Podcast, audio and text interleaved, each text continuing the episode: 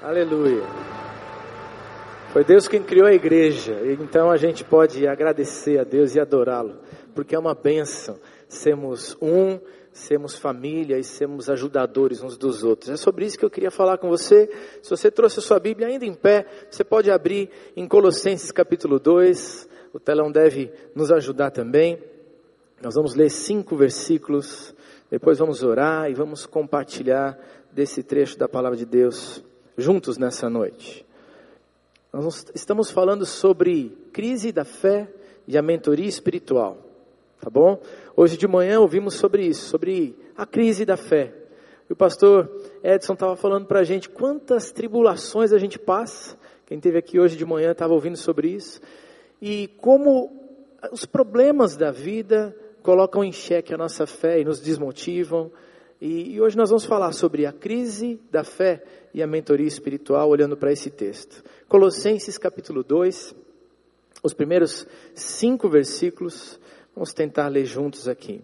Na minha versão, e a versão que está ali na tela, diz assim: Pois quero que saibam o quanto eu tenho trabalhado por vocês, e pelos que moram em Laodiceia, e por muitos outros que não me conhecem pessoalmente eu trabalho para que o coração deles se encha de coragem e eles sejam unidos em amor e assim fiquem completamente enriquecidos com a segurança que é dada pela verdadeira compreensão do segredo de Deus. Esse segredo é Cristo, o qual é a chave que abre todos os tesouros escondidos do conhecimento e da sabedoria que vem de Deus. Eu digo isso a vocês para que não deixem que ninguém os engane com explicações falsas, mesmo que pareçam muito boas. Porque, embora no corpo eu esteja longe, em espírito, eu estou com vocês e fico alegre em saber que vocês estão unidos e firmes na fé em Cristo. Vamos orar mais uma vez?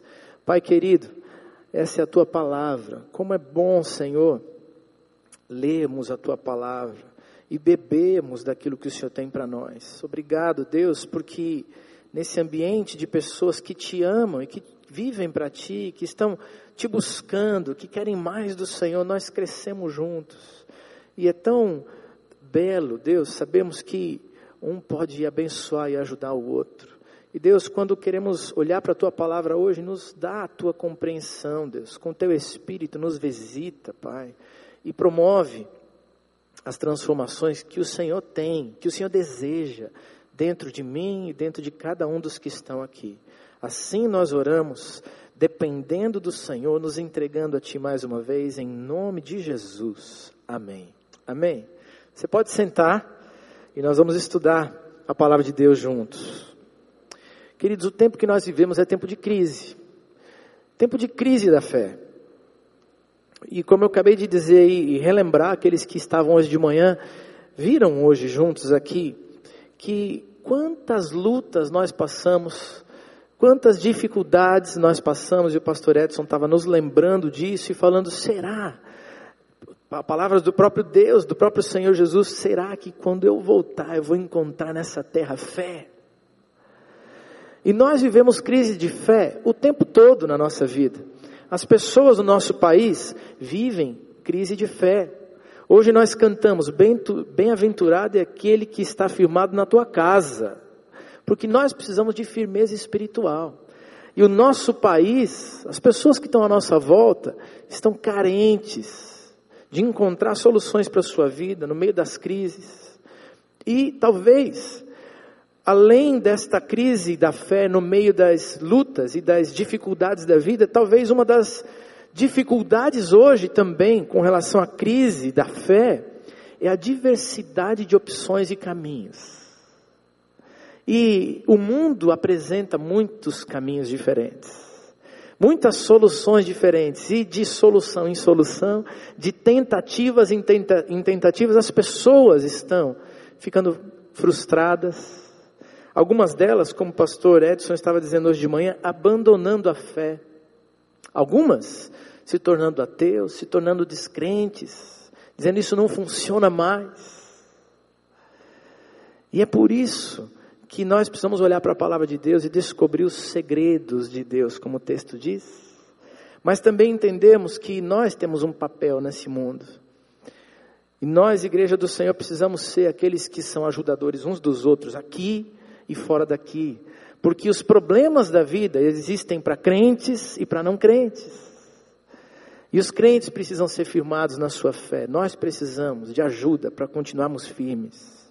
Mas há pessoas à nossa volta, perto de nós, familiares e tantos outros, que talvez estejam perdidos sem Jesus. E Deus nos coloca nesse mundo para sermos os mentores, os parceiros, os ajudadores, para que pessoas possam encontrar Jesus, o caminho verdadeiro da fé. E é sobre isso que nós vamos falar hoje. Esse trecho que estamos lendo aqui é um trecho de uma carta de, do apóstolo Paulo para a igreja em Colossos, para os colossenses. O tempo em que ele escreve é um tempo que ele estava passando por lutas e por dificuldades, mais uma daquelas prisões em que Paulo estava, em que Paulo passou. E é interessante porque ele passa pelas lutas da fé, as crises da fé no meio da prisão, mas aquele grupo de crentes na cidade de Colossos estava vivendo as crises da fé. E o contexto mostra que Colossos era uma cidade no meio de uma rota importante comercial, junto com Laodiceia, junto com Éfeso, uma outra cidade também importante na época. E talvez destas três cidades, a, a cidade de Colossos tenha ficado um pouquinho para trás no desenvolvimento dela. Mas não era tão grande quanto, Laodice, quanto Laodiceia e quanto Éfeso, talvez não tão importante, mas estava ainda no meio dessa rota comercial. E por isso, ela vivia, aquela igreja, aquelas pessoas viviam dificuldades. Uma delas era o tempo da perseguição aos crentes por parte de Roma. E o Império Romano estava perseguindo os cristãos por todo o mundo, e aquilo era uma dificuldade, um problema para aqueles cristãos, bem como os cristãos espalhados por toda a face da terra naquele momento. Mas também, um dos problemas que gerava a crise da fé é a diversidade cultural e a diversidade de crenças no meio daquela cidade. Porque, por estar no meio de uma rota comercial, tinha muitos pensamentos diferentes vindos de todos os tipos. E ali eles vivem as crises da fé. E o que acontece? Acontece que Paulo, segundo os estudiosos, não passou por aquela cidade, não fundou aquela igreja, ele passou por Éfeso, uma cidade ali perto. Mas discípulos dele, crentes no Senhor Jesus da cidade de Éfeso, vão até aquele lugar e começam o trabalho da igreja. E aqueles crentes novinhos na fé, que se tornam igreja no Senhor, estão ali, passando no meio das lutas e das crises da vida, tentando é, ser vitoriosos e firmes no Senhor. E aí é que Paulo entra, porque vão buscar ajuda no apóstolo, naquele que era referencial de fé. E então Paulo, mesmo na prisão, começa a escrever uma carta para aquela igreja, para animar e ajudar aquelas pessoas. E eu gostaria de olhar com você exatamente isso, olhar para a vida de Paulo e perceber que nós precisamos hoje ser pessoas que são bons referenciais de fé, que podem ser parceiros espirituais, que podem ser mentores nesta terra, porque a maior crise que nós estamos vivendo é a falta de bons referenciais, a falta de boa liderança, de gente que crê no Senhor Jesus e que faz diferença nessa terra. Então, como será que eu e você podemos ser bons mentores, bons referenciais de fé? O que um mentor deveria fazer? Como deve ser a minha vida e a sua? Características que nós devemos procurar ter para sermos esses bons referenciais e mentores num tempo de seca espiritual e de crise de fé no meio da nossa terra. E o apóstolo Paulo é o nosso referencial para essa noite. Um bom mentor espiritual, em primeiro lugar, a primeira lição aqui, olhando para a vida de Paulo, a primeira característica que nós podemos encontrar é que um bom mentor espiritual, ele deve investir no encorajamento das pessoas constantemente. E o versículo 1 e 2, os dois versículos podem nos ajudar. Vamos revê-los aqui, não é? Diz assim: Eu quero que saibam o quanto eu tenho trabalhado por vocês, pelos e também pelos que moram em Laodiceia e por muitos outros que não me conhecem pessoalmente. E o versículo 2 diz: Eu trabalho para que o coração deles se encha do quê? De coragem e eles sejam unidos em amor. Queridos, quando nós começamos a pensar na responsabilidade de sermos os bons referenciais de fé, parceiros espirituais, mentores de pessoas que estão buscando a Deus e buscando solução para as suas vidas, nós precisamos entender que parte do nosso trabalho é animar, encorajar constantemente as pessoas que estão ao nosso redor. Quando as pessoas buscam ajuda, o fazem vão procurar alguém crendo que esse alguém tem um conhecimento a mais, uma experiência maior e que assim pode ajudá-la a crescer nos pontos fracos que essa pessoa tem. E foi assim que esses líderes daquele grupo de cristãos em Colossos foi até uma prisão. Foi até o lugar onde Paulo estava para dizer: Paulo, nós precisamos de ajuda, nós precisamos de conselho.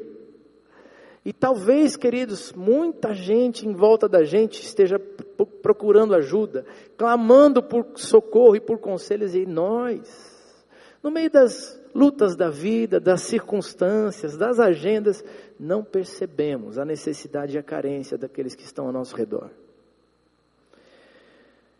A história vai dizer que esse grupo de pessoas que mal tinha um pastor, Vá em busca de alguém que era um bom referencial de fé e um mentor espiritual para as igrejas naquela época. E Paulo, no meio das suas lutas e das suas crises, para para escrever uma carta. E ele diz: Olha, eu quero que vocês saibam, eu estou aqui preso, mas eu estou trabalhando por vocês. Eu estou passando por lutas também, mas eu quero continuar investindo a minha vida para dizer: tenham coragem, ânimo, permaneçam firmes, unidos no amor, cuidem uns dos outros.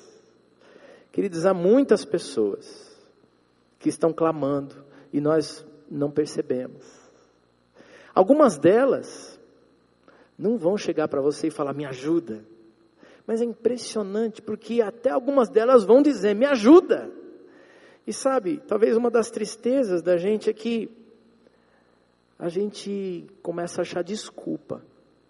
É uma realidade, a gente começa a achar desculpa. Eu não tenho tempo, eu não tenho agenda, eu não tenho condições. E as pessoas estão clamando por socorro e nós não vamos socorrer as pessoas. Muitas vezes estamos assim. Eu estava vendo a internet esse fim de semana e estava vendo que um ator conhecido morreu aí com 82 anos de vida, né? E não lembro o nome dele agora. É, isso, alguém está dizendo, alguém está. Valmor Chagas, né? Alguém que a gente já conhece há algum tempo. E eu estava lendo, nem sei o final da história ainda, mas eu estava lendo ali que uma das possibilidades da morte é o suicídio. E eu fiquei pensando, a gente não imagina a quantidade de idosos que estão vivendo ao nosso redor, mas que estão sem esperança, estão sozinhos porque seus familiares estão tocando a vida e eles estão em algum canto abandonados e passam por essa crise, algumas crises do abandono, da falta de, de importância, de valor na própria vida, e estão sem saber gerenciar a própria crise. E aí, a gente vê gente assim, que de repente pode estar dando cabo à sua vida. Alguém que aparentemente podia ser tão ah, ah, feliz, tão bem, tão realizado já com a sua profissão e tudo mais, de repente, talvez, eu não sei se foi isso, mas talvez chegar a dar um passo como esse, de tirar a sua própria vida. E eu estou falando dos idosos, graças a Deus a gente tem um trabalho tão lindo aqui, né, com os idosos e e a gente tem podido ver a igreja oferecendo a esperança Mas, queridos, esses idosos estão precisando de parceria espiritual, de gente que, que olha, de mentores espirituais. E a, e a beleza da mentoria é que quando nós oferecemos o cuidado, a mentoria espiritual, a parceria, a atenção, a oração, o carinho, quando nós fazemos isso, os dois lados são abençoados. Quem recebe é abençoado, mas quem está oferecendo cresce e é tão abençoado quanto. Queridos, esse, essas férias, eu tirei férias, estou mais moreninho um pouquinho, né? Voltei das férias. Alguns perguntaram: o que, que você fez? Fui para a praia, né? E depois fui a São Paulo visitar alguns familiares. E eu fui visitar o meu avô, meu avô e minha avó. Eles têm hoje, ele 95 anos, ela 91, ela está com Alzheimer, bem desligadinha, já não fala mais com a gente, já não conhece mais a gente. E ele, pastor aposentado com 95 anos de idade, querendo falar de igreja, querendo saber notícia, às vezes lidando com a própria frustração, né? Porque ele vai à igreja dele, ele quer ver tanta coisa diferente acontecer, mas já não é mais do jeito dele. E a gente ali conversando. E nessa relação, eu sei que é importante eu visitar o vô de vez em quando e fazer aquelas perguntas de quem precisa de um mentor. E de fato ele é também para minha vida um desses mentores espirituais. Eu estava chegando ali dizendo, vô, como é que alguém pode ser feliz no casamento? Eu fiz essa pergunta para ele há alguns meses atrás. E aí, ele teve a resposta. Eu fiz uma outra pergunta recentemente eu disse, vô, como é que o senhor, qual é o segredo, qual é a dica, né? Do desenvolver uma intimidade espiritual, intimidade no relacionamento com Deus. E quando a gente faz esse tipo de pergunta para um mentor, os olhos começam a brilhar, não é? O mentor espiritual, ele recebe uma pergunta dessa, agora sim. E o vô estava assim, né? A gente faz esse tipo de pergunta e de repente os olhos dele estão brilhando. E aí ele pode dizer algumas coisas. Uma delas, como é que alguém pode ser feliz no casamento? Ele disse: sejam fiéis a Deus. Porque se vocês forem fiéis a Deus, Deus vai abençoar o relacionamento de vocês. Tão simples, tão curto. Né? Às vezes a gente fica perguntando tantas dicas de como é que eu vou falar com ela, como é que eu vou lidar com ela, isso e aquilo. E de repente ele diz: se vocês forem fiéis a Deus, os dois, Deus vai abençoar vocês. Essa era uma das respostas. A outra resposta foi, quando eu perguntei, e o desenvolvimento da intimidade com Deus? Ele disse, filho, olha, leia a Bíblia e ore todos os dias. Faça isso sempre. Aí ele começa a contar. Ele disse: Olha, eu faço isso com a minha esposa desde de antes do nosso casamento, no tempo do noivado. No tempo em que eu tive que ir para a Segunda Guerra Mundial, lutar na Itália, e minha noiva ficou no Brasil, esperando o retorno. E ainda que estivéssemos longe, os dois lendo a Bíblia juntos e buscando a Deus juntos. E depois, depois a gente se casou. E depois, enquanto estamos nessa vida de casamento, todos os dias nós lemos a Bíblia juntos. E hoje, quando ela não entende muita coisa, a gente ainda lê a Bíblia junto. E a gente ainda ora junto. E aí, queridos, nesse relacionamento da mentoria, aí é a hora que os meus olhos começam a brilhar, não é? Eu faço as perguntas e os olhos dele começam a brilhar. De repente, são os meus olhos que estão brilhando e dizendo: que coisa linda! Como a gente pode ainda aprender, como a gente ainda precisa crescer. Coisas tão simples da fé, mas que fazem toda a diferença na nossa vida. Queridos, tem muitas pessoas que estão perdidas nos caminhos da vida, que estão precisando de ajuda e de mentoria. São pessoas que estão precisando de alguém que pare e diga: Eu estou disposto, eu estou disponível, eu tenho tempo para você, eu tenho interesse em você. Paulo, no meio das crises dele, pode olhar para uma igreja que pede ajuda e dizer: tem coisas que eu posso compartilhar com você. E o que eu queria dizer para você hoje é que talvez você não tenha um curso superior ou é, em teologia, você talvez não seja versado em tantas outras coisas aqui, mas se você tem experiência de vida com Deus, se você o busca todos os dias, se você tem sede de Deus, você tem como compartilhar de quem Ele é e o que Ele pode fazer na vida de alguém. As pessoas estão precisando disso. Talvez uma das tristezas da gente, a realidade que entristece a gente, é que nesse tempo de férias, muitas vezes, muitas vezes, nós achamos que podemos tirar férias da missão que Deus tem para nós. Por exemplo, nós temos o nosso ministério de células na igreja, as células da igreja, eu também lido com isso, trabalho com isso aqui. E é interessante porque muita gente acha que esse é um tempo merecido de férias. Ok, tudo bem, a gente pode descansar de uma ou de outra reunião, mas queridos, você não pode descansar de viver para Deus e de realizar a obra que Ele põe nas tuas mãos, nunca. Entende? Não dá para tirar férias de Deus e da obra que Ele tem para a minha vida e para a sua. Porque as pessoas estão aqui do nosso lado, continuam aqui, esperando e precisando da gente. Basta uma atitude sua, um olhar ao redor, identificar-se com os sofrimentos e trazer ânimo, coragem, coragem, permanece firme, estou aqui do seu lado, quero cuidar de você, Deus tem coisa para fazer, creia, Fica firme na fé. Não espere que tudo esteja bem na tua vida para você começar a animar alguém. Paulo está lá preso, mas está trazendo palavras de encorajamento para uma igreja carente. Deus pode usar até o nosso sofrimento para encorajar os outros, queridos. Então, o mundo precisa disso, as pessoas estão sedentas, esperando por você. Por você. E a primeira lição para a nossa vida hoje é: para você ser um mentor espiritual, você precisa entender que não se tira férias de Deus e da sua obra. E nós precisamos olhar ao nosso redor e trazer encorajamento para as pessoas que estão sofrendo, para as pessoas que estão perdidas perto da gente. Segunda lição, são três. Tá? Segunda lição, a segunda característica que é tremendamente importante, que nós precisamos buscar na nossa vida. Um mentor espiritual dedica-se ao ensino que leva à maturidade. Versículo 2, 3 e 4.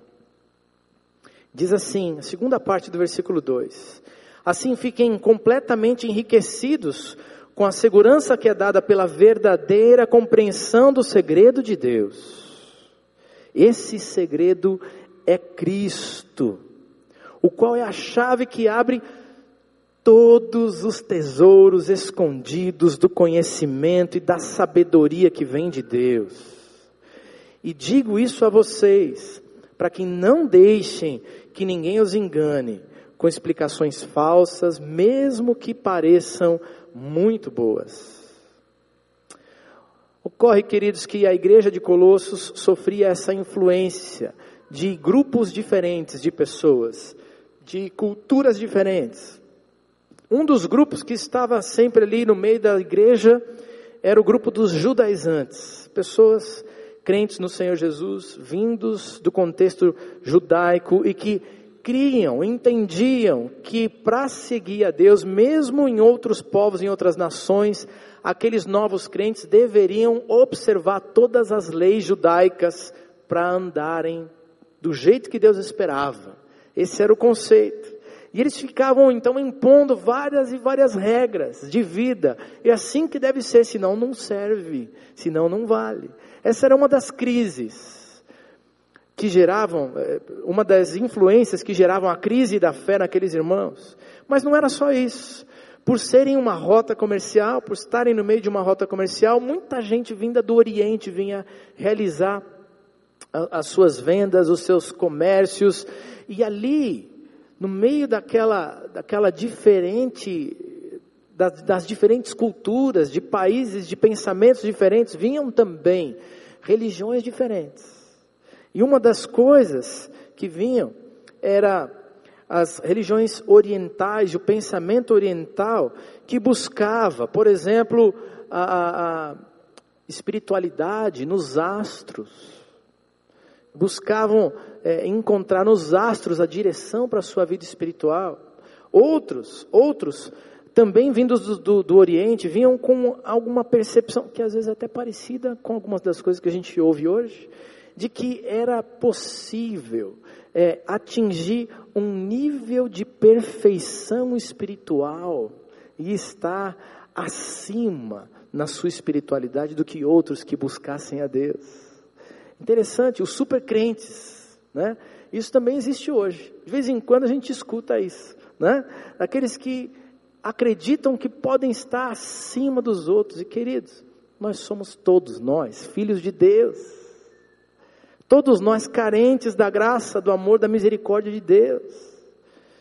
E essa igreja ali estava passando por essa luta, no meio dessas vertentes diferentes, dos pensamentos diferentes. E agora, a gente crê no quê? E agora, o que significa realmente ser crente em Jesus? Que práticas eu devo ter? O que, que deve ser a base da minha fé? E então eles vão buscar em Paulo o bom referencial de fé, o apóstolo que está viajando o mundo, que passa pregando a palavra de Deus, que fala do amor de Deus, que fala de como devem ser os costumes, como deve ser o culto. Paulo falou disso em tantas cartas diferentes, eles vão buscar. Paulo, nós precisamos de alguém que possa nos mentorear, nos ajudar. E queridos, hoje nós passamos pela mesma luta. Tem gente que não sabe no que crer. Tem gente que diz: Eu prefiro não crer em nada. Tem gente que esfola os seus joelhos tentando chamar a atenção de Deus nas escadarias e nas ruas das cidades. Tem gente que, para tentar atingir ou, ou, conseguir a atenção de Deus para os seus problemas, compra toalhinha, compra sei lá o quê. Você está entendendo? E é muito duro até para a gente, porque mesmo no meio do povo que se diz evangélico no nosso país, há tanta diferença de crença, tanta coisa estranha aparecendo e acontecendo, que as pessoas estão confusas. E as pessoas já não sabem mais no que crer. Algumas delas, se de um lado parece que estamos crescendo como evangélicos, como crentes no Senhor Jesus nessa terra, de outro lado, às vezes parece até fato vergonhoso, porque tem gente envergonhando o evangelho, pregando um evangelho barato, que não é verdadeiro, e atrapalhando pessoas que genuinamente têm crises de fé, têm necessidades de encontrar a solução para a sua vida. Nós precisamos ser homens e mulheres que são os mentores espirituais para esse tempo na nossa nação.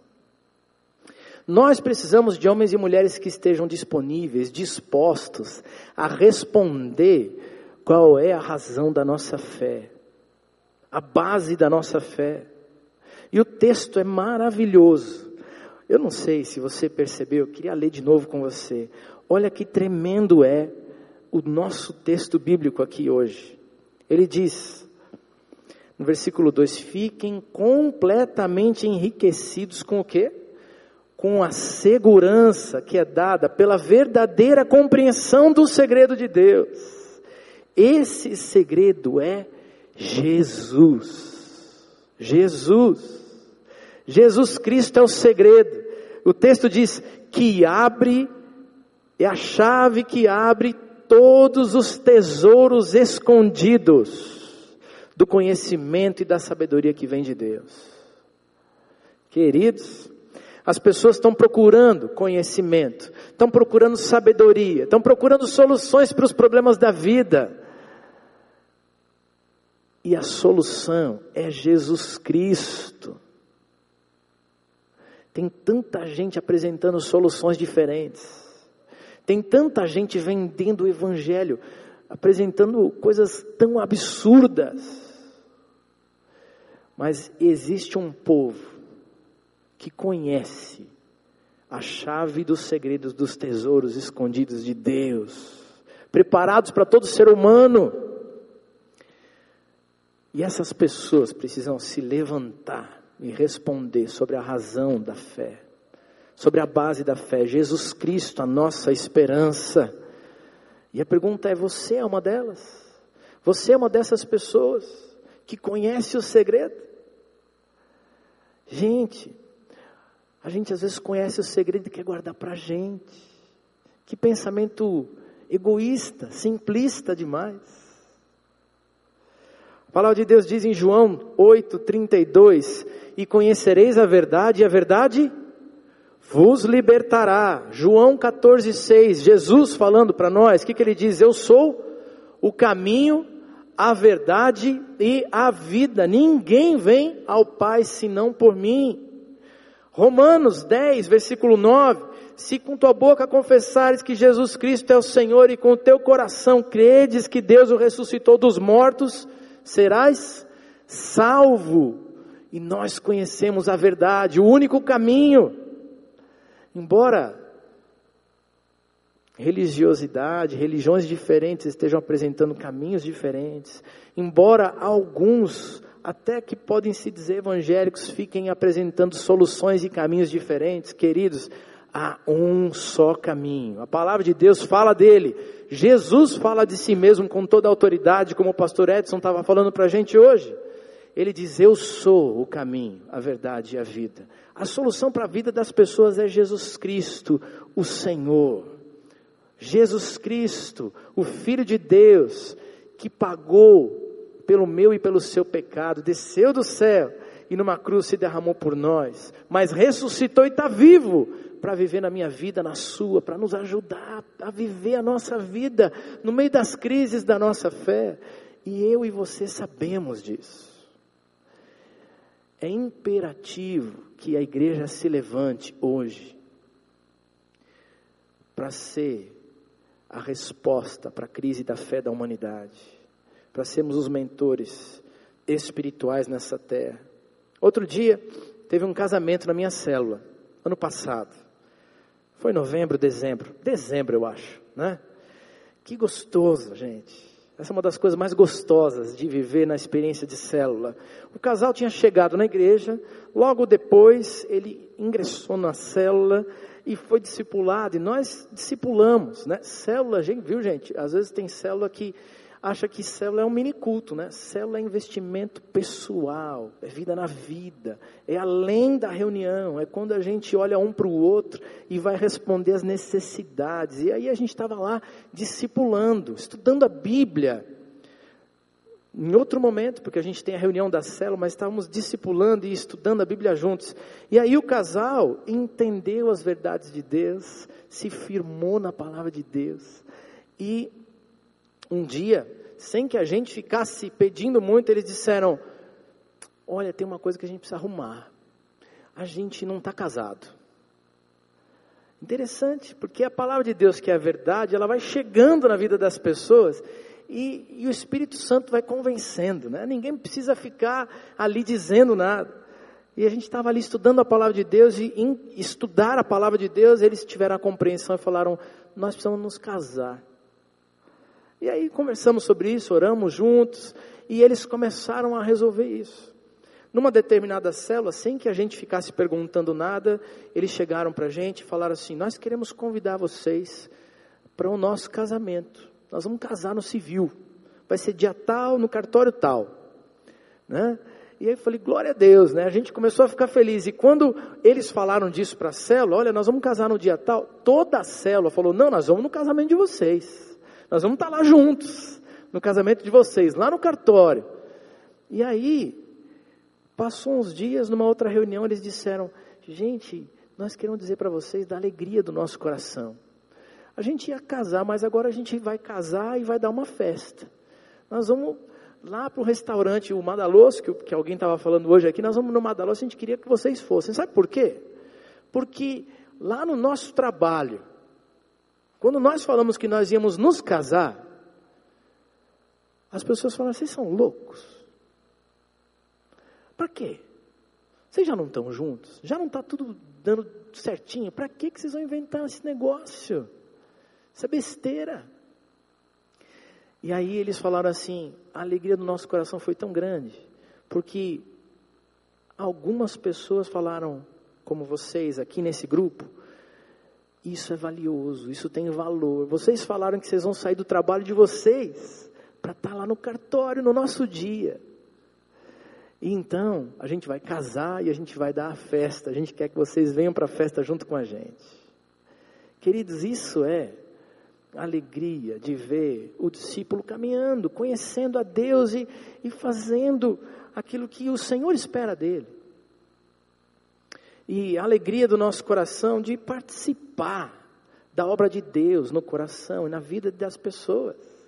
Essa alegria, essa alegria você precisa experimentar. Há um outro ministério aqui que me chama muita atenção aqui na igreja. Eu de vez em quando tenho a oportunidade é, de ir aos retiros deles, né? Eles têm dois retiros no ano e eu estou sempre lá, eu e minha esposa, minha família.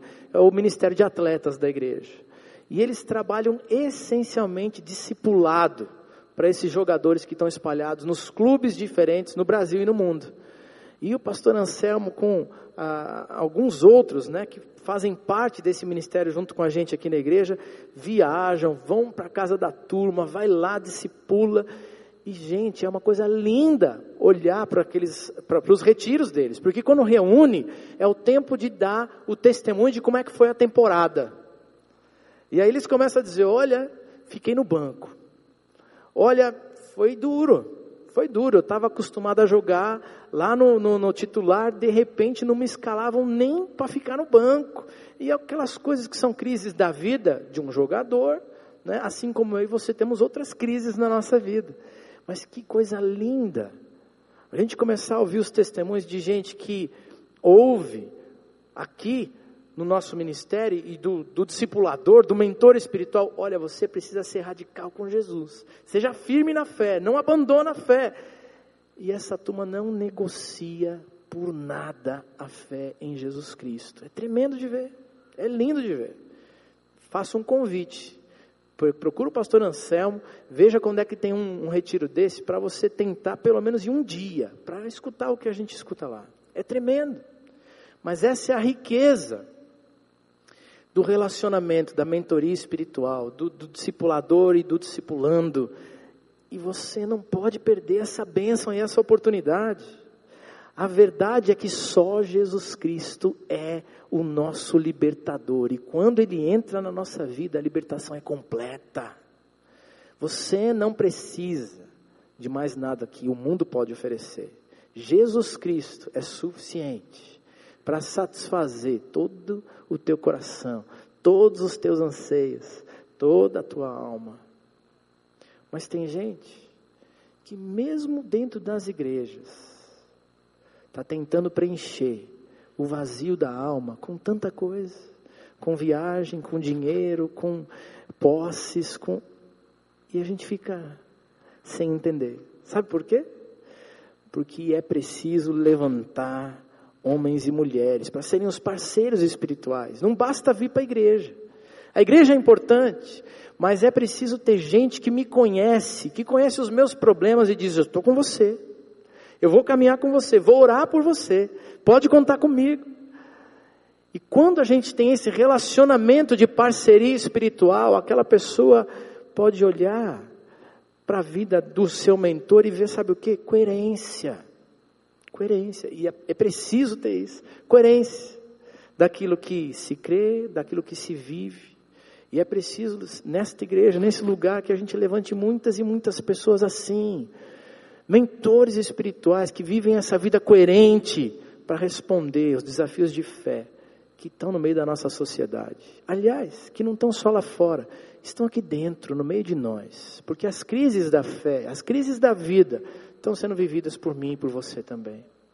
Você é alguém disposto e disponível para apresentar as verdades de Deus.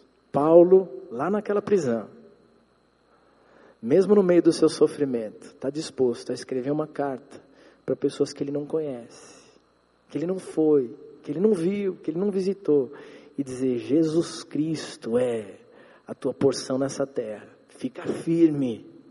Segue firme com Jesus. Ele vai cuidar de você e vai te fazer feliz e vitorioso nessa vida. Terceira e última característica de um mentor espiritual, e que eu gostaria de compartilhar com você aqui, o mentor espiritual é aquele que realiza acompanhamento genuíno. A gente falou do encorajamento, do animar, de trazer palavras de vida que podem animar, isso é tão precioso, a gente precisa ouvir isso. É tão bom ouvir uma palavra de encorajamento, né? Eu estava tentando fazer um regime há uns dias atrás, aí uns meses atrás, e o pessoal falou: Ô pastor, já dá para começar a apertar as roupas, né? É tão bom, gente, né? Encorajamento, você precisa, eu também, encorajamento para viver as crises da nossa fé. Nós precisamos apresentar a verdade que liberta, a razão da nossa fé, Jesus Cristo, como o único caminho, a verdade e a vida, as pessoas precisam disso, mas nós precisamos ser os amigos e amigas genuínos, aqueles que estão prontos a acompanhar. Tão simples, mas ao mesmo tempo tão profundo, gente. Versículo 5 vai dizer isso. Olha o que Paulo diz. Porque, embora eu esteja no corpo, longe de vocês, em espírito, eu estou com vocês. E eu fico alegre em saber que vocês estão unidos, estão firmes na fé em Cristo, ainda que estejam passando por tanta luta, por tanta uh, influência diferente que fica tentando balançar a fé de vocês. Eu vejo que em vocês existe o desejo de permanecer firme, isso me alegra, eu estou com vocês como as pessoas precisam disso. E isso é incrível, é, uma, é, é belo o relacionamento da mentoria. Os mentores, gente, não vão passar 24 horas por dia com a pessoa. Aliás, é assim com filhos e filhas. Você sabe o que é isso, né? A gente quer proteger 24 horas por dia. As mães, então, não é verdade? Minha esposa diz: mulher sempre leva a culpa. Ela estava falando disso hoje lá, né? Mulher sempre leva a culpa. Mas mãe é assim, não é? Protetor se puder 24 horas por dia, cuidando, né? protegendo. Mas a gente não pode ficar 24 horas por dia junto das pessoas. Não dá. Dos nossos filhos não dá. A gente, nesse retiro de atletas do fim do ano, a gente estava lá com eles, numa tarde gostosa, eu e minha esposa fomos no final da tarde começar a tomar banho, se preparar para ir para o é, encontro da noite, de repente vem uma moça do retiro, né, trazendo uma das nossas filhas. Olha, cortou o pé. A hora que a gente viu, tinha tirado um tampão lá, estava sangrando tudo. Mas olha, foram alguns minutos que estava longe da gente. E de repente, aconteceu. Nós não podemos ficar 24 horas por dia junto das pessoas. Não vai dar. Mas a beleza da mentoria é que mesmo quando nós não estamos perto, não estamos presentes, quando você é um bom mentor, você se faz presente. E para os bons mentores, é interessante, eles podem até falecer, mas as lições ficam guardadas no coração da gente. E aí eu estava nessas férias me lembrando do, do, pai. Meu pai, querendo ou não, foi um desses que também foi mentor para a minha vida e fez tanta diferença não é? Para mim. Eu estava lembrando de alguns ensinamentos dele. Eu já falei um deles para você. Um deles que eu estava me lembrando nessas férias é: Filho, o mais importante não é ser bonito, é ser querido. Eu nunca entendi porque meu pai falou isso para mim. Né? Mas ele falava isso de vez em quando. O mais importante não é ser bonito, é ser querido. Eu estava me lembrando dessa lição do pai. Né? Outro dia nessas férias, gente, eu tinha ganho um iPad, ganhei um iPad aí agora, estava sonhando com isso, há dois meses atrás ganhei de aniversário. A família se juntou e fez né, aquela vaquinha e me deram um iPad. E aí num dia das férias eu acordei de manhã e minha filha vem conversar comigo. Pai, falei que foi? Quebrei o iPad. Ele estava me lembrando de outra lição do meu pai. Meu pai sempre disse: as pessoas são mais importantes do que as coisas. As pessoas são mais importantes do que as coisas. Eu olhei para ela, falei: filha, tudo bem. A gente precisa aprender algumas coisas, mas tudo bem. E aí Deus, né? E hoje eu estou com os papéis aqui, ó. Tudo bem, né? Deus é bom. E a gente está aprendendo, porque as lições do mentor vão ficando guardadas no nosso coração. O mentor não precisa estar presente, mas as lições que ele põe, que são verdades da fé, vão permanecer presentes na minha vida e na sua. Esse, essas férias eu estava junto da minha família e é preciso dizer que uh, vocês se quiserem podem orar pela minha família, é interessante. É, é, problemas acontecem em todos os lugares e nem todos os filhos, nem toda a família está hoje firme na fé no Senhor Jesus. E, e a gente se reuniu. E quando eu recebi o convite para a gente tirar férias junto, eu fiquei pensando, será? Tem tantas diferenças hoje, como é que vai ser? E eu fiquei colocando minha vida diante de Deus e orando, o que, que a gente vai fazer? E, eu fiquei pensando, o que será que eu devo dizer? Quando falar algumas coisas? E é interessante porque às vezes, às, vezes, às vezes a gente não precisa falar. E alguns momentos vão aparecendo e a gente vai se lembrando das lições que a gente recebeu. Num determinado dia, na visita na casa do vô, minha irmã senta ao piano. Vamos cantar alguns hinos para o vovô. Ela sentou no piano, começou a tocar, e o pessoal está conversando. Daqui a pouco eu saio da conversa e vou lá e fico cantando um pouquinho com ela.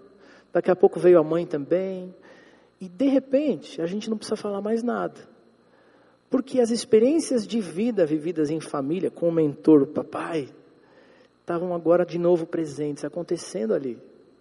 A gente estava cantando das verdades de Deus juntos, como sempre fizemos, desde pequenininho. E aí a gente vai lembrar que o mentor pode não estar presente, mas as lições que ele deixa vão permanecer presentes e vão ser base para a tomada de decisão na vida e vão nos ajudar a permanecer firmes na fé no meio de um mundo que fica tentando nos desviar dos caminhos do Senhor. Gente, como a gente precisa disso.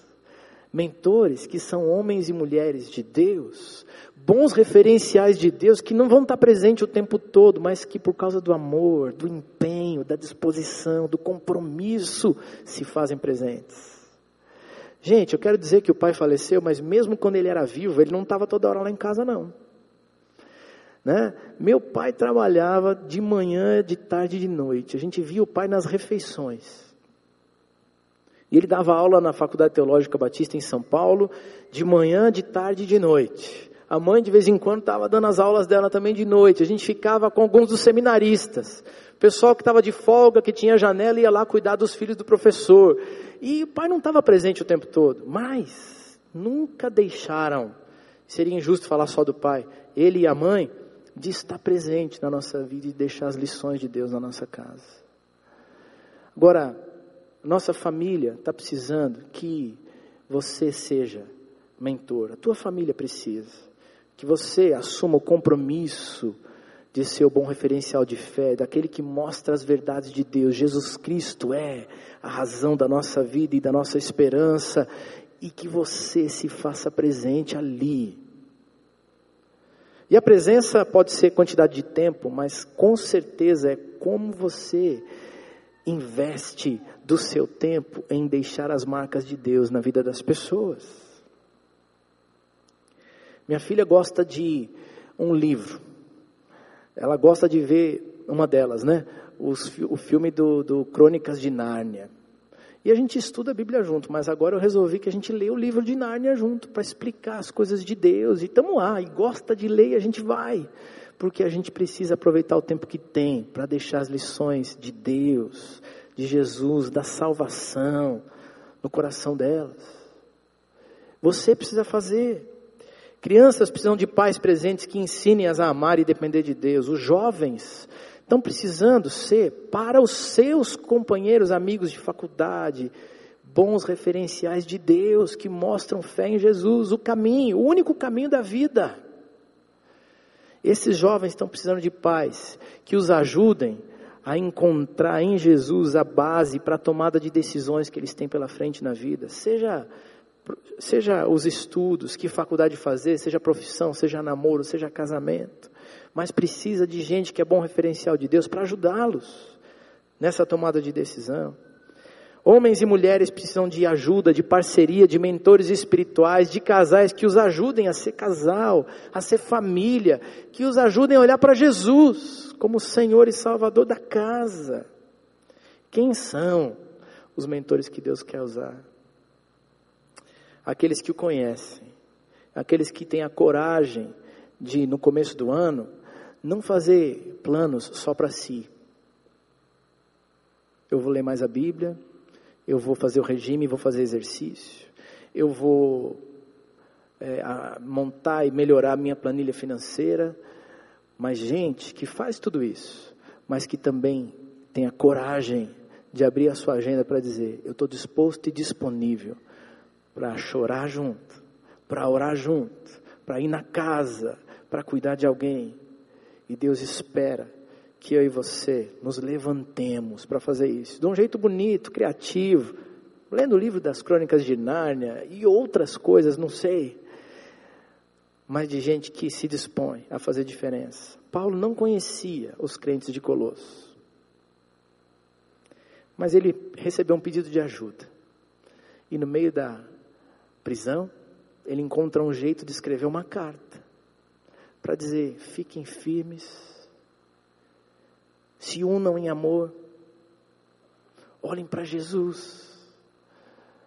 Olhem para Jesus, porque Ele é o segredo da vida. Para de ficar olhando para as outras coisas, para as outras fórmulas. Jesus é o segredo para a tua vida. E eu estou com vocês, mesmo longe, eu estou com vocês. E você? É alguém que está disposto a, do jeito simples, criativo, diferente, dizer: pode contar comigo. Eu quero ajudar pessoas a encontrarem a graça de Jesus e a felicidade que há em seguir a Cristo. Eu estava de férias, eu estou voltando de férias com tantos projetos, vou terminar agora, né? Com tantos projetos, coisas para fazer. A gente vai, estamos trabalhando no meio da próxima campanha dos 40 dias, estamos escrevendo livro. Ah, orem por nós, tem que correr atrás do prejuízo, tem tanto para fazer ainda. E eu estava pensando, gente, por onde começar? Tem tanta coisa. E estudando a Bíblia, ouvindo a mensagem do pastor Pascoal também no domingo passado, eu entendi Deus falando comigo: comece com as pessoas, invista nos relacionamentos, Faça das pessoas o seu projeto.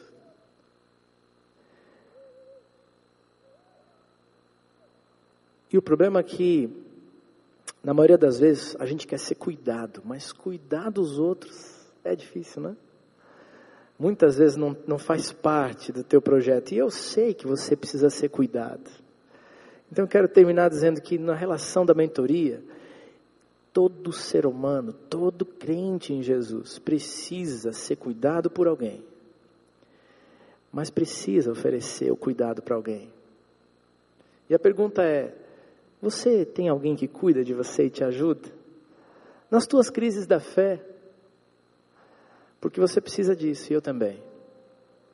Talvez esse seja um dia para você refletir nos projetos que você começou nesse ano e dizer: Senhor, preciso de cuidado.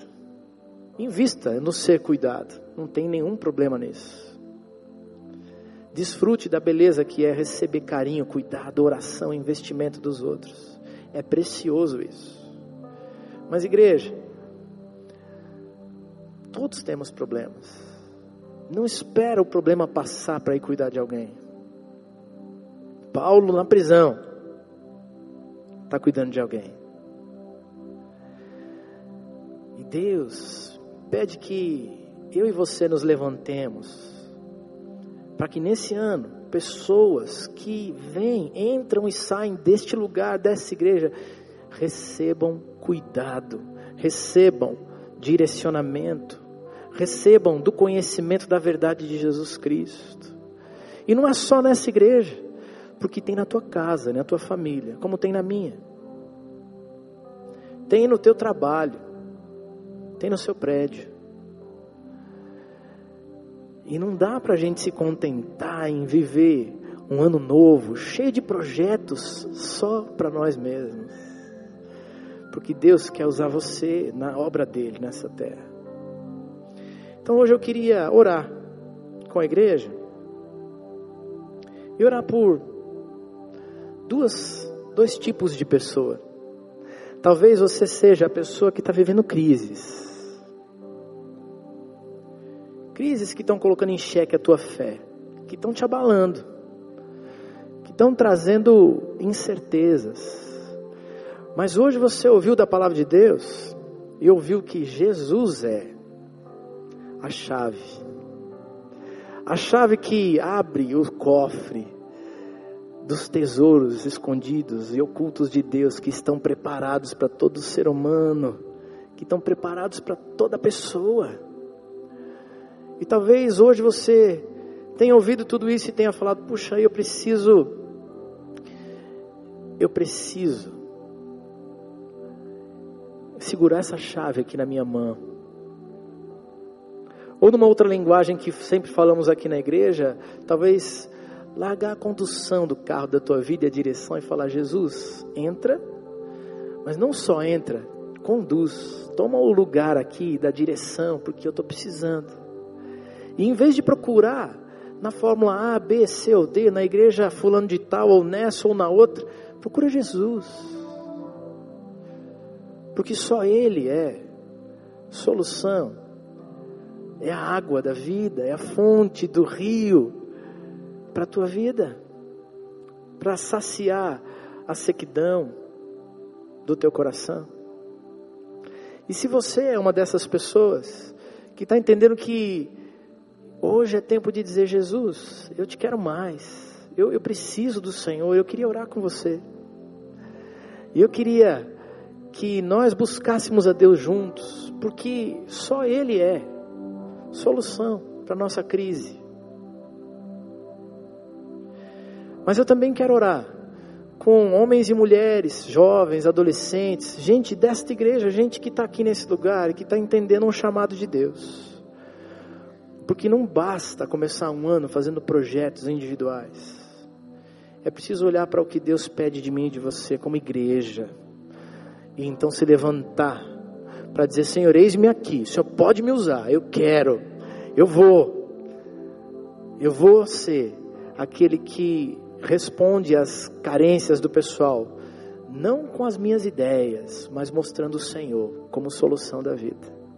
E eu queria orar por duas duas necessidades diferentes, dois tipos de pessoas diferentes. Orar por aquele que está dizendo: Eu preciso de Jesus, eu preciso de alguém que, que resolva as crises da minha vida. E se você é essa pessoa, eu queria te chamar para sair do teu lugar e vir até aqui. Vem comigo aqui perto. E a gente quer se colocar diante de Deus. Eu tenho as minhas, cada ser humano tem. E Jesus é a solução para todas as crises da nossa alma, para todas as pessoas. E se você está aqui nesse lugar e ouviu isso, está entendendo que há algo que você pode fazer, se derramar na presença de Deus e falar: Senhor Jesus, vem, vem, porque eu quero, eu quero abrir o cofre dos tesouros escondidos de Deus e desfrutar daquilo que o Senhor já preparou para mim. Então vem para cá porque você não precisa ficar se escondendo, porque você não precisa procurar em outro lugar. O cofre está coberto de bênçãos preparadas para todo aquele que busca, para todo aquele que diz: Senhor Jesus, eu te quero na minha vida. Então, se você é essa pessoa, você pode vir até aqui. Deixa o teu lugar e pode vir aqui. Talvez lá na galeria. Porque Jesus é a resposta para a minha vida e para a sua crentes ou não, nós temos crises. Para todas elas, há uma só solução: Jesus Cristo, Filho de Deus, aquele que tira o pecado do mundo, que me perdoa, que te perdoa, que faz novas na nossa vida todas as coisas, que nos dá nova oportunidade de vida e que promete vida boa vida que flui, vida abundante, vida sem medida. É esse Jesus. Talvez você esteja buscando em pastores diferentes. Talvez você esteja buscando em igrejas diferentes, em fórmulas diferentes. E hoje o que você ouviu é: que tal experimentar, buscar Jesus? Porque Ele é a solução para a tua vida. Se você é alguém que está nessa busca e nessa procura, vem se encontrar com Jesus, porque Ele é a solução para a minha vida, Ele é a solução para você. A resposta não está numa, numa atitude religiosa, numa promessa que você faça. A atitude, não, a, a mudança não vai estar tá, e a solução não vai estar tá em pessoas que são homens de Deus, pastores ou qualquer que seja a pessoa. A solução está em Jesus e você precisa de solução. Então, se você precisa, vem para cá. Vem receber da graça de Jesus hoje. Presente, dado por Deus para mim e para você. E então os cofres dos céus vão se abrir, né? Porque Jesus, a chave, está aí dentro do teu coração vão se abrir, você vai poder descobrir coisas novas, tremendas de Deus, lindas, que você não sabe, mas que existem e estão preparadas para você desde a eternidade. Mas eu também quero orar com o segundo grupo de pessoas. E se você é um crente, alguém desta igreja, alguém que tem entendido um chamado de Deus para parar das férias espirituais e começar a ser resposta de Deus para alguém e está disposto e disponível, eu queria que você se levantasse no teu lugar. Você não vai precisar vir até aqui. Mas Deus espera que homens e mulheres que o amam, que o conhecem, se levantem corajosamente para começar algo novo para começar a responder às necessidades das pessoas, para começar a mostrar o caminho que é Jesus Cristo. E se Deus está falando no seu coração, querido, não espera, não espera, não espera a célula voltar de férias, não espera o ministério voltar. Tem alguns que estão voltando, né, Talita? Graças a Deus, o pessoal já está, a igreja já está começando. Não espera a estrutura começar. Você pode começar algo novo, porque Jesus está aí dentro de você. E Ele é a resposta para as pessoas que estão carentes ao seu redor. Se você é alguém que Deus está falando no coração, se levanta, se levanta, se levanta para responder às carências da humanidade hoje. Aleluia, glória a Deus. E se você se levantou, então eu quero pedir algo diferente agora de você. Eu disse que você não ia ter que vir, mas mudei de ideia. Né? Por quê? Porque essa turma aqui, olha, está dizendo eu quero Jesus. E eles vão precisar de gente que abrace e que comece a caminhar com eles por essa vida. Então eu queria convidar, se você é alguém que entendeu tudo isso, que está dizendo eu quero começar algo novo, então você não só se levanta, se você puder, sai do teu lugar e vem para cá abraçar alguém. Você vem para cá, você vai orar com alguém. E então, o relacionamento da parceria espiritual começa. Você não precisa esperar que a estrutura da igreja ligue para alguém, que a estrutura te diga o que fazer. Começa você a ser um mentor espiritual. Vem você abraçar alguém e falar: Olha, está aqui meu número de telefone, quero ter, eu quero, quero andar com você. Se sobrar mentor, aleluia, glória a Deus. Por quê? Porque Deus vai colocar o discípulo para você cuidar. Mas nós queremos nos colocar todos diante de Jesus para que Ele nos abençoe. Amém. Amém. Tem gente que está aqui na frente ajoelhada que ainda não recebeu o abraço de alguém. Só levanta a mão para mim, deixa eu ver. Tem alguém que está sozinho ainda? Não? Isso, que bom. Já tem gente acompanhada. E se vocês estão de pé aqui Glória a Deus, viu? Os que estão aí atrás de pé, glória a Deus. Que Deus te abençoe. Ele vai enriquecer a tua vida e teu coração de graça, de bênção, para você compartilhar das riquezas de Deus com as pessoas que estão carentes nesse mundo. Vamos orar, queridos? Vamos agradecer a Deus por esse tempo que é precioso.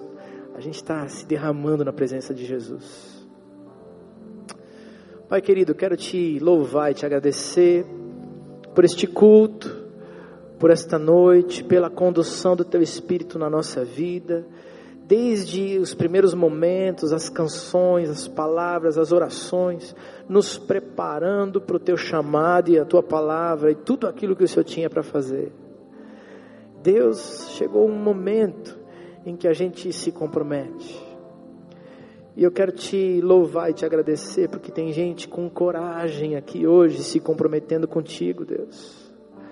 Gente que no meio da busca da vida, no meio das crises da vida e da fé, estão ajoelhadas hoje para dizer: Jesus, tu és a chave para a minha vida.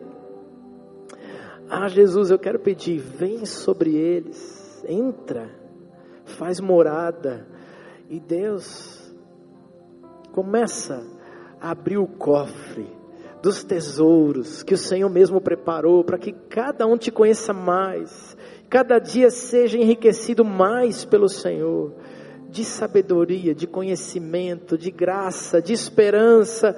E Deus transforma as lutas da vida em experiências contigo para crescer na fé. E Deus que não só as provações nos façam crescer, ou façam eles aqui que estão assumindo compromisso com o Senhor de crescer, mas Deus que eles tenham vitória do Senhor, dá vitória sobre as lutas da vida.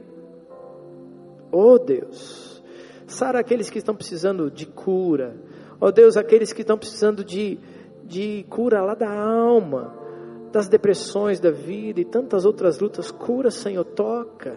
Aqueles que estão precisando de bênção para os seus relacionamentos. Entra, Jesus. E nas descobertas dos tesouros, que eles encontrem solução no teu amor, que aprendam a se amar. Oh Deus, dá vitória, dá vitória, derrama graça, Senhor. Nós precisamos de Ti, mas hoje entendemos que Tu és a única chave, e nós queremos que o cofre da nossa vida seja aberto pelo Senhor, que o Senhor entre e que a gente possa viver um novo tempo de riqueza da vida com o Senhor. Senhor, nós também queremos hoje, como igreja, de pé aqui, nos comprometermos, Deus porque nós não queremos fazer planos só para nós mesmos. Ah, Deus, quebra esse espírito individualista às vezes no nosso meio. E Deus, que em vez de olhar só para nós mesmos, nós tenhamos tempo e disposição para mostrar o Senhor Jesus para as pessoas que estão ao nosso redor.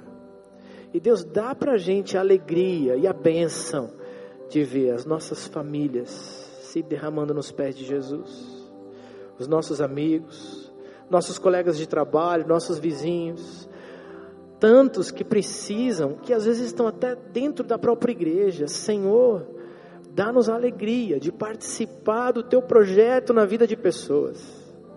E que essa igreja seja forte no compromisso com as pessoas que o Senhor ama e que o Senhor quer salvar.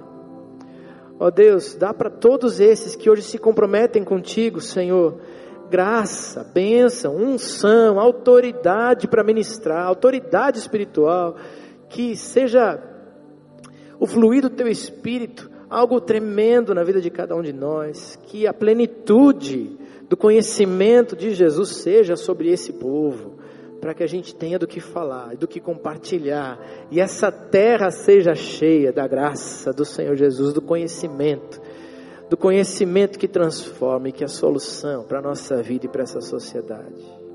Recebe a nossa vida, nossas intenções, nosso compromisso e faz aquilo que só o Senhor pode fazer, dando para nós abundante graça do Senhor.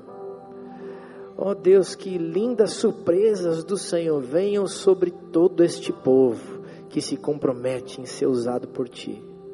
Nós oramos, nos entregando a Ti, em nome de Jesus. Amém. Amém.